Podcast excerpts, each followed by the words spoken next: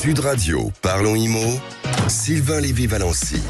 Votre rendez-vous 100% immobilier sur Sud Radio jusqu'à 10h avec toute l'équipe de Parlons Immo. Bonjour Sylvain Lévy-Valency. Bonjour Jean-Marie, puis bonne année. Bonne année, meilleurs vœux à vous. C'est vrai qu'on s'était pas vu d'ici là depuis le, depuis le temps. On est aussi avec toute votre équipe, Bérénice de Villeflorio, Grégoire Darico. On accueillera votre invité. On parle de quoi aujourd'hui?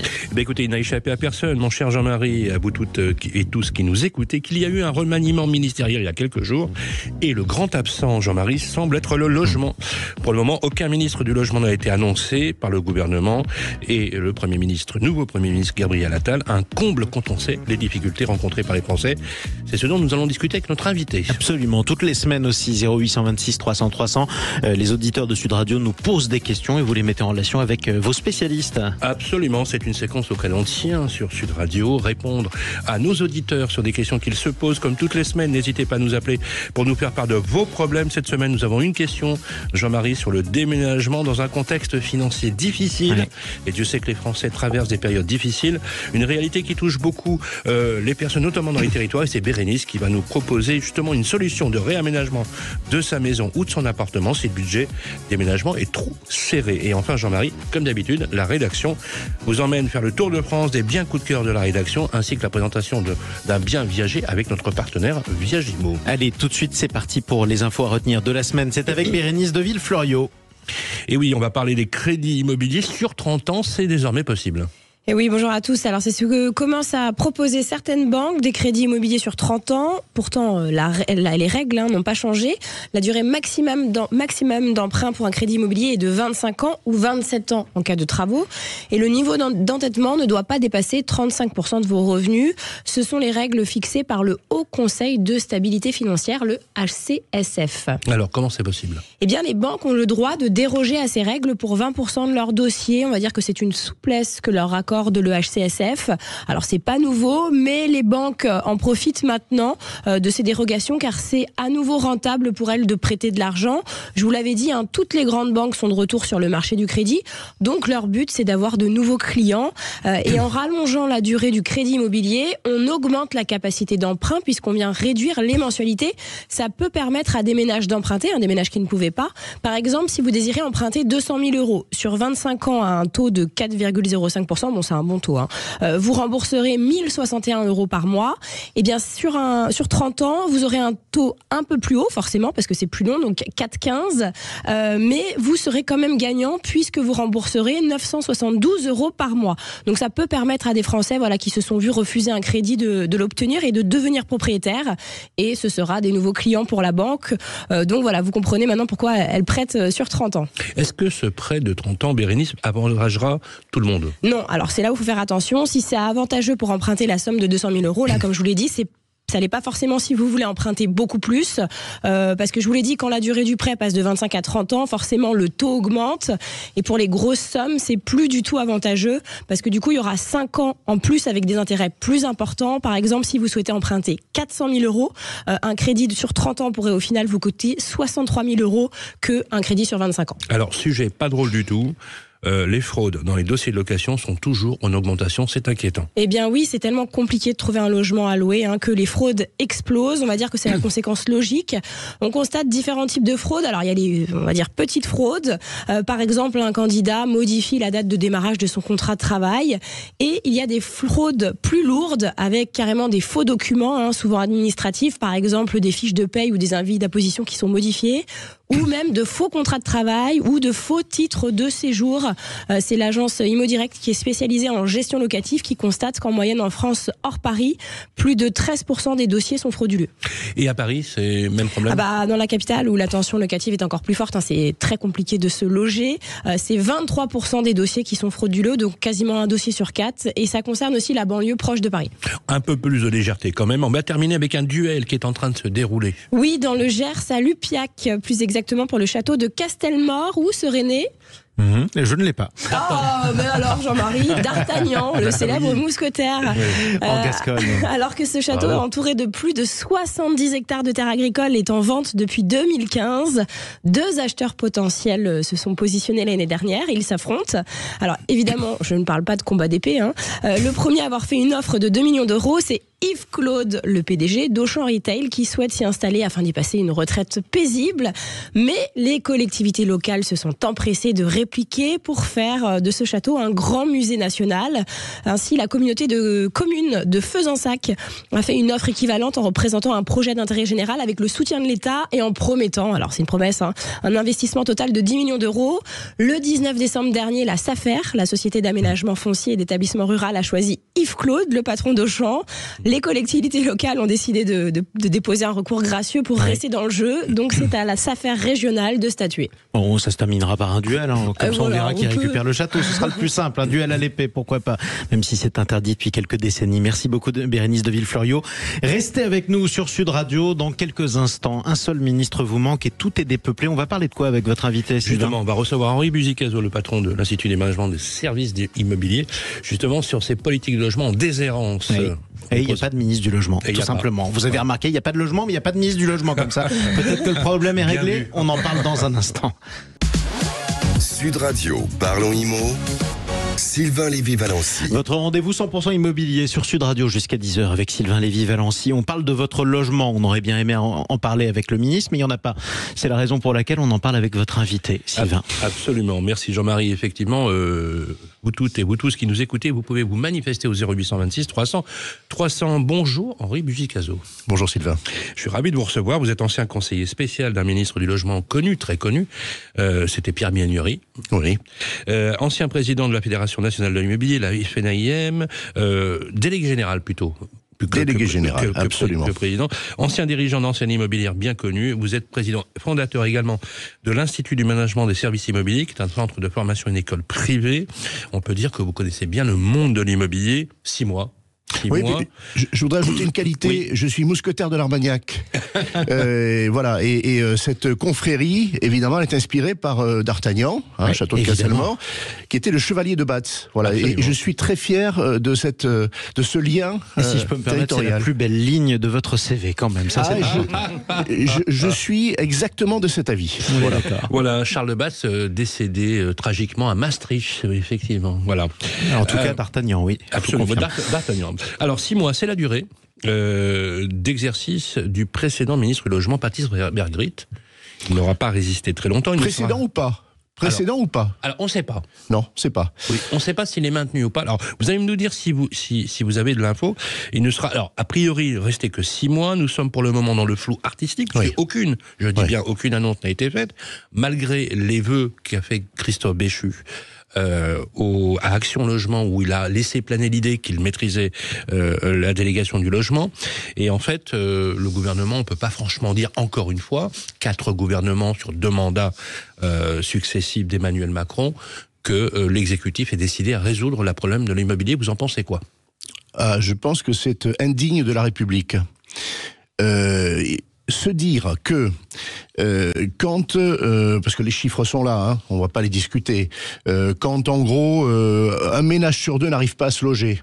Alors, le résultat, c'est 50% euh, des acquisitions de logements neufs en moins. C'est un gros tiers des transactions qui a disparu au cours de l'année euh, 2023.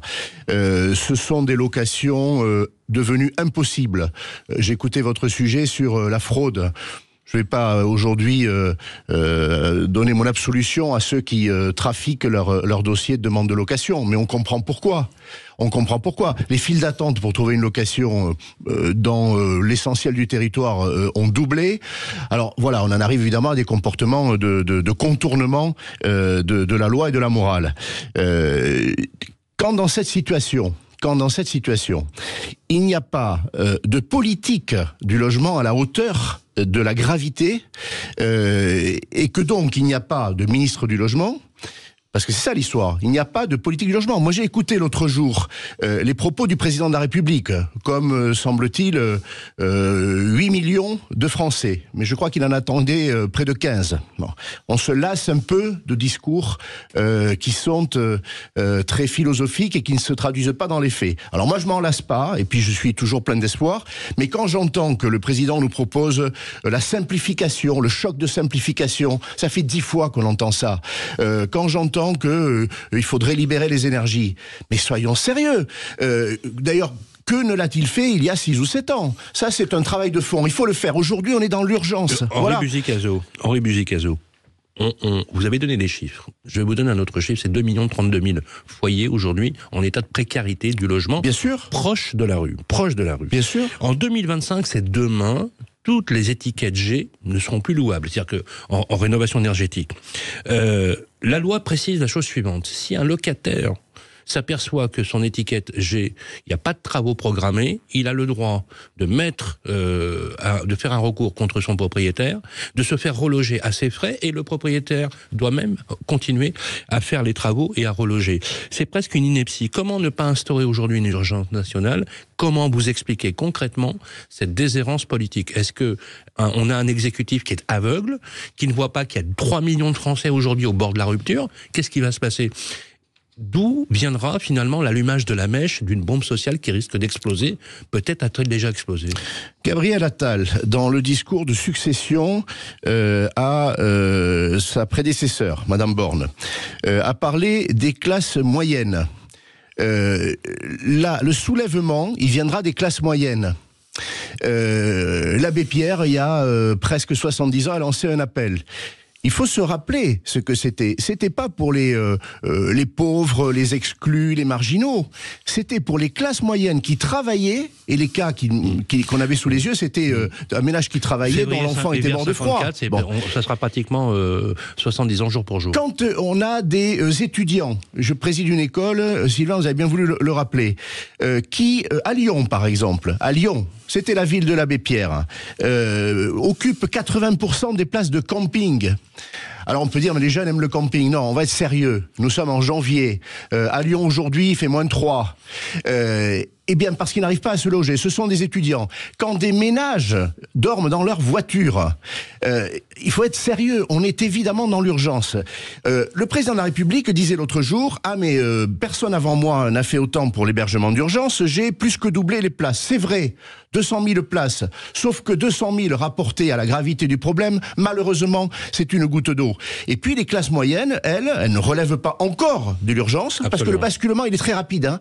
Le basculement, c'est une un ménage de cadres euh, ou euh, euh, d'ouvriers qui n'arrive plus à se loger, qui ne peut plus payer son loyer, et on bascule. Et la, et la- et la chute peut être effectivement sévère, vous avez raison. Alors il faut apporter des solutions, puisqu'effectivement en France on aime bien aller, mais quand même on a des solutions. Et les solutions, vous les avez Henri Buzicazo. D'après vous, quelles sont so- les solutions rapides, là concrètement, si vous étiez aux affaires, à mettre en place pour résoudre ce problème? Bon, déjà, bien sûr qu'il faut un porteur du dossier. Il faut quelqu'un qui fasse. Bon, euh, je prétends que euh, il faut ensuite donner le temps à, à la personne qui fait. Donc, un Patrice Vergrit, par exemple, je, dis qu'il a commencé à travailler sérieusement. C'est un maire, un ancien maire, président de métropole. Il connaît cette réalité. À Dunkerque, on sait ce que c'est de ne pas arriver à se loger, de devoir loger euh, des, ménages euh, modestes ou euh, qui ont un, emploi et qui malheureusement peinent à, trouver une solution.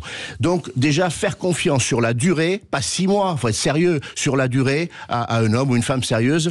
Mais on avait un bon ministre du logement. Et deuxièmement, euh, bien sûr qu'il y a un travail de fond à faire, mais surtout là maintenant pour l'année qui vient, 2024, 2025, euh, qu'on aide, qu'on resolvabilise les ménages pour qu'ils puissent trouver euh, un, logement à acheter en primo-accession, euh, qui puissent se loger, plus aisément. Alors, il y a quelques boosters financiers à mettre en place, et en ciblant sur ceux qui en ont le plus besoin, mais que le prêt à taux zéro aujourd'hui soit réservé aux zones les plus tendues, alors que les, ménages veulent habiter partout, y compris dans les zones euh, moins tendues, les villes moyennes, voire les communes rurales. Il faut euh, écouter les ménages et leur volonté de se loger.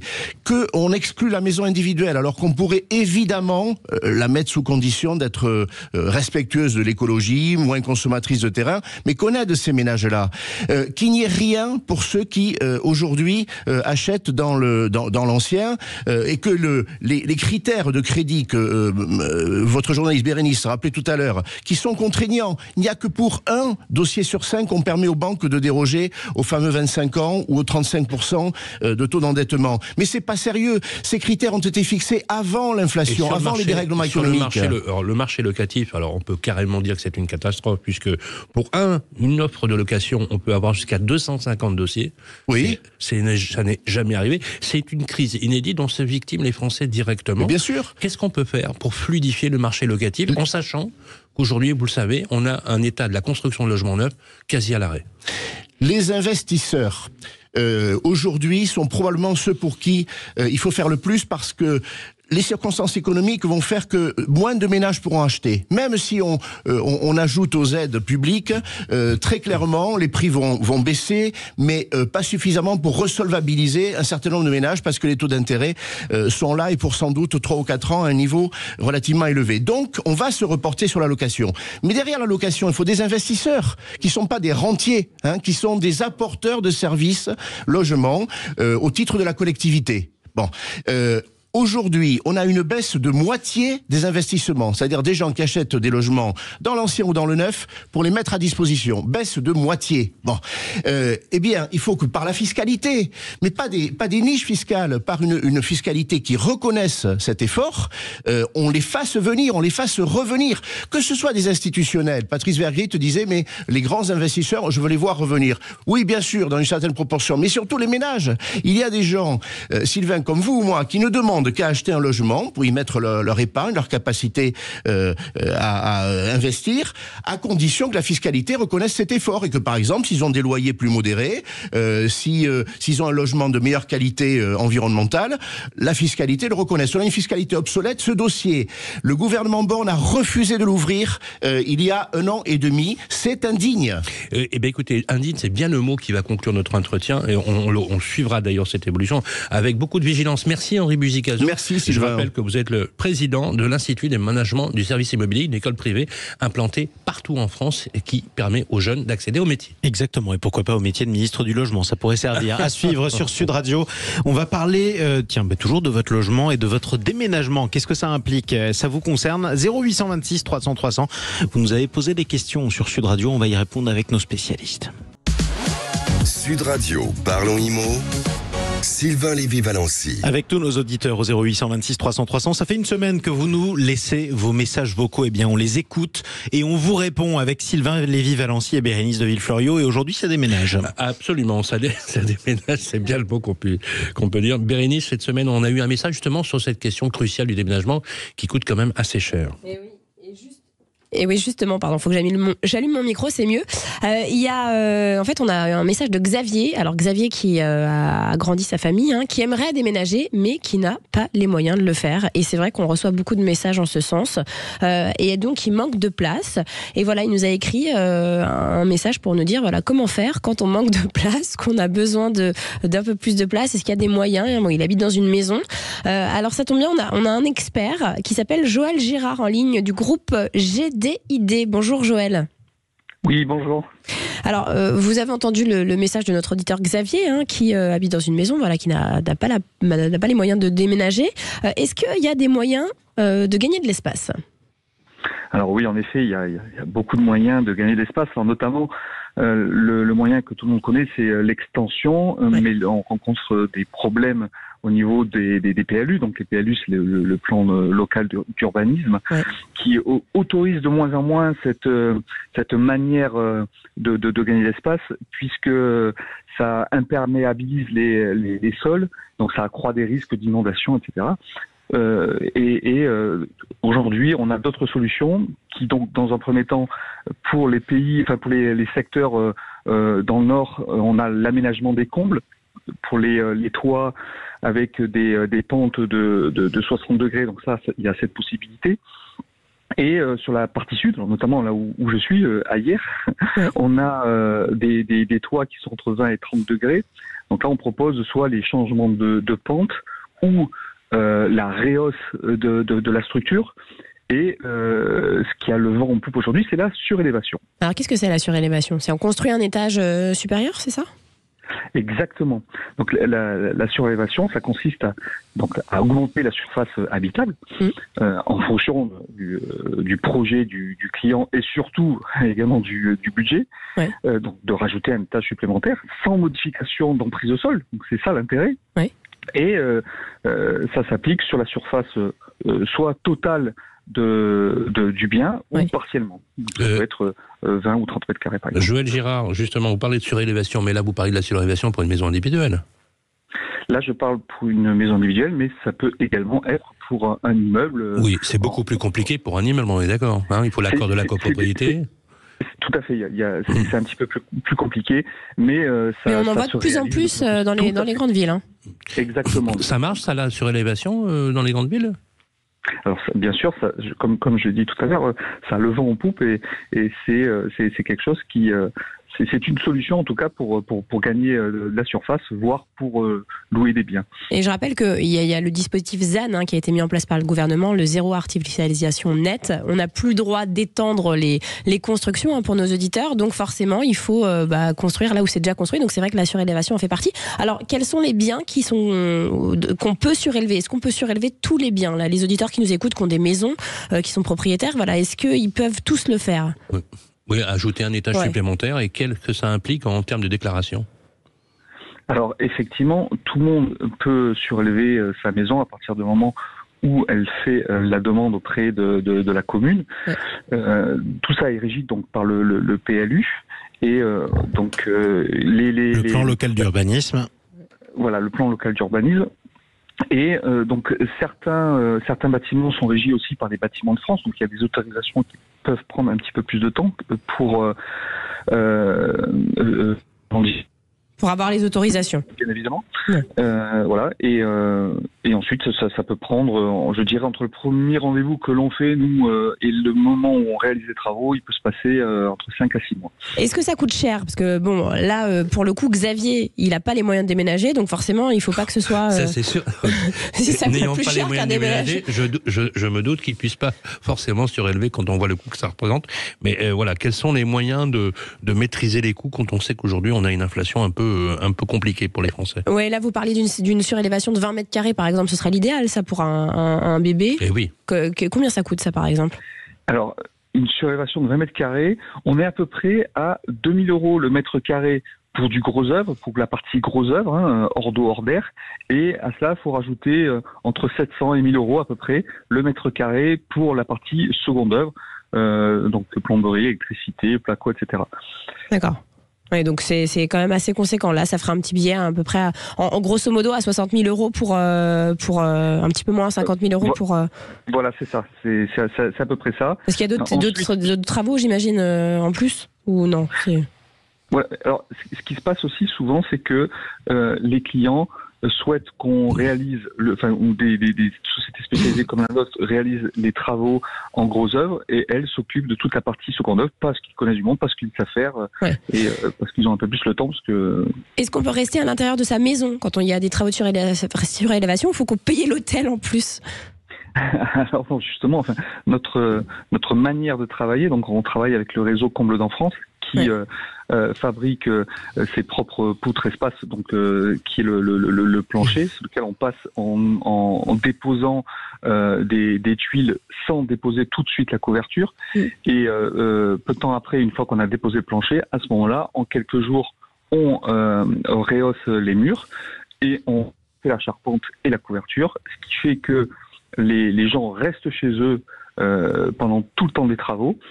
Et euh, au moment de l'ouverture de la trémie, la trémie, donc c'est le, le, passage pour l'escalier, euh, à ce moment-là, euh, il n'y a que deux, on va dire deux jours où les gens euh, ont de la poussière dans, dans, dans leur maison ou appartement. Donc ça, ça, reste possible de rester chez soi? Complètement. Et combien de temps ça prend pour faire ce genre de travaux? Alors il faut compter à peu près 15 jours à 3 semaines pour la partie gros œuvre. Et ensuite, le second œuvre, en général, c'est entre un mois et trois mois en fonction des matériaux que l'on veut mettre, de ce que l'on veut faire. Si c'est qu'une chambre, effectivement, une chambre ou, même de, où il y a peu de cloisons, ça, ça va être moins compliqué que si on veut faire une salle de bain, un WC, euh, plusieurs chambres, etc. Eh bien, merci beaucoup, Joël Girard. Je rappelle que vous êtes, euh, vous faites partie du groupe GDID. Je rappelle aussi que vous tous qui nous écoutez, vous avez une question, vous pouvez pas déménager ou alors vous avez besoin de le faire. Vous voulez faire certains travaux précis 0 826 300 300. Laissez-nous vos messages, on les écoute, on vous répond et on vous apporte des solutions avec toute l'équipe de Sylvain Lévy Valency. Euh, tout de suite, tiens, mais c'est le moment de déménager pour le coup. On va faire un petit tour de France avec vous, mon cher Sylvain. Absolument, avec euh, notre ami Grégoire pour la rédaction. Où vous nous emmenez, Grégoire? Puisque, alors je sais que vous êtes très fan du Sud. Est-ce que cette, cette fois-ci, on va un peu plus aller dans le centre Je crois? Qu'on va aller bah, pratiquement dans le centre Val-de-Loire. Ouais, oui, mon cher Sylvain, euh, tout de suite pour euh, se bien proposer en viager avec notre partenaire Viagimo, je vous emmène près de Tours et plus précisément sur l'île Bouchard, une petite île donc, comme son nom l'indique, située sur la Vienne.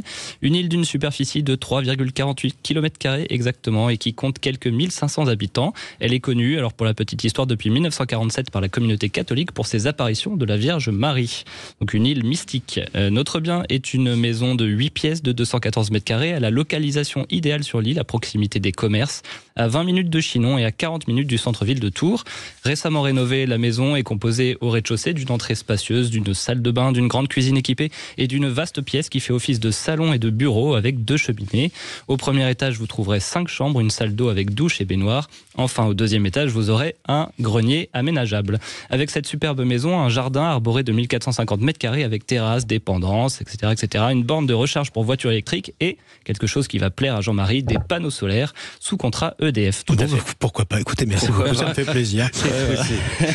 Euh, avec cette maison, vous avez un bâtiment annexe avec studio indépendant de 44 mètres carrés, bien équipé d'une cuisine, salle d'eau et une chambre en mezzanine, ainsi que d'un atelier et d'un préau.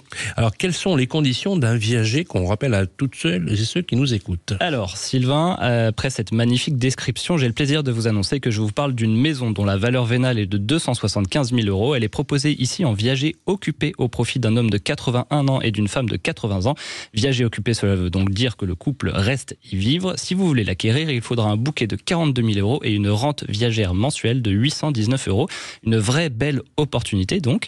Et je vous conseille de foncer, contacter sans plus attendre l'agence Viagimo de Tours ou de vous rendre sur le site internet de notre partenaire pour plus d'infos et photos www.viagimo.fr.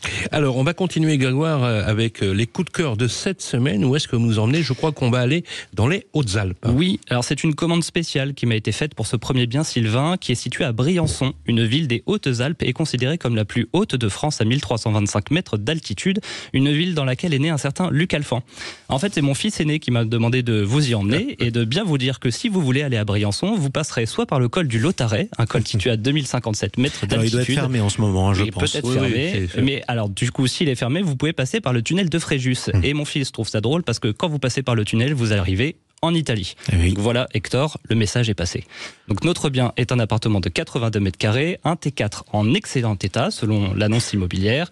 L'appartement est composé d'une cuisine moderne et équipée qui s'ouvre sur un séjour spacieux et lumineux, une chambre confortable et une salle de bain. Au niveau suivant, vous trouverez deux chambres avec rangement et une salle de bain avec WC. L'appartement possède également un garage avec espace de stockage supplémentaire. À noter que notre appartement est très bien situé à proximité des commerces et avec vue sur les montagnes environnantes. L'ensemble est proposé au tarif de 278 000 euros. Vous pouvez voir les photos et infos sur le site seloger.com. En financement, toujours pareil. Il Alors, faut... un apport de 20%, soit 55 600 euros. Un emprunt sur 25 ans à 4,89%. Vous pouvez estimer des mensualités de remboursement à 1407 euros. En tout cas, c'est très beau. Allez, rapidement pour un troisième bien, Grégoire, direction la Mayenne, la ville de Laval, où j'étais d'ailleurs lundi dernier. Et ben voilà, j'ai pensé à vous, Sylvain, et je vous propose une charmante maison de ville, une maison de 145 mètres carrés, très bien située dans une rue calme. Elle est composée de quatre chambres spacieuses, d'une salle de bain avec baignoire et douche, d'une cuisine équipée euh, aménagée et équipée, pardon, ouverte sur une terrasse. Vous avez en plus un grand garage et un grenier. La maison se trouve à deux minutes des écoles et commerces. Elle est idéale pour une famille. Elle est proposée au tarif de 200 000 euros. Plus d'infos sur le site de www.expfrance.fr. Et alors, pour une solution de financement, Sylvain, un apport de 20%, soit 40 000 euros, et un emprunt à 25 ans à 4,5%, vous pouvez estimer des mensualités de remboursement à 889,33 euros précisément. Merci Grégoire. Bon, bah écoutez, merci pour ce Tour de France. En tout cas, ça fait plaisir. Merci à vous, Sylvain Lévy-Valency. Merci. Merci euh, à nos invités sur Sud Radio et à toute l'équipe de Parlons Imo. On va se retrouver euh, samedi prochain à 9h15. On continuera à parler euh, de votre logement. En attendant, il est 9h54 et nous n'avons toujours pas de ministre du logement. On verra si ça change d'ici la semaine prochaine. je rappelle que cette émission sera rediffusée. Elle sera rediffusée Rediffusée le mardi à 12h sur l'application de Radio Imo, sur le site de Radio Imo. Très facile à, retrouver. Exactement, 12h ou alors midi, hein, pour ceux qui le disent comme dans la vie de tous les jours. Merci beaucoup Sylvain Lévy-Valency. À suivre sur Sud Radio le reste votre, de votre programme. Tiens, une question euh, qu'on pourrait poser à tous les conducteurs. Est-ce que la musique que vous écoutez influence votre euh, manière de conduire? Oui, non, ah non, bah oui. oui. bien sûr. Forcément. Exactement, quand vous conduisez à Paris, toujours écouter du Wagner, ça aide. En tout cas, c'est la question que se posera euh, Jean-Luc Moreau avec Laurence Perrault dans On parle auto sur Sud Radio de 11h à 13h. Avant ça, on va retrouver l'heure libre avec Stéphane Simon et cette question ô combien inflammable faut-il boycotter Israël? Débat extrêmement houleux dans quelques instants. Vous le verrez, en tout cas passionné plutôt que houleux. Euh, dans quelques instants, ce sera juste après les informations de 10h. Je vous rappelle aussi qu'il y a beaucoup de matchs de rugby avec de la Champions Cup au programme sur Sud Radio parce que quoi qu'il arrive, on sera toujours là, radio du rugby. Belle journée à vous sur Sud Radio. Sud Radio, parlons IMO. Sylvain Lévy-Valency.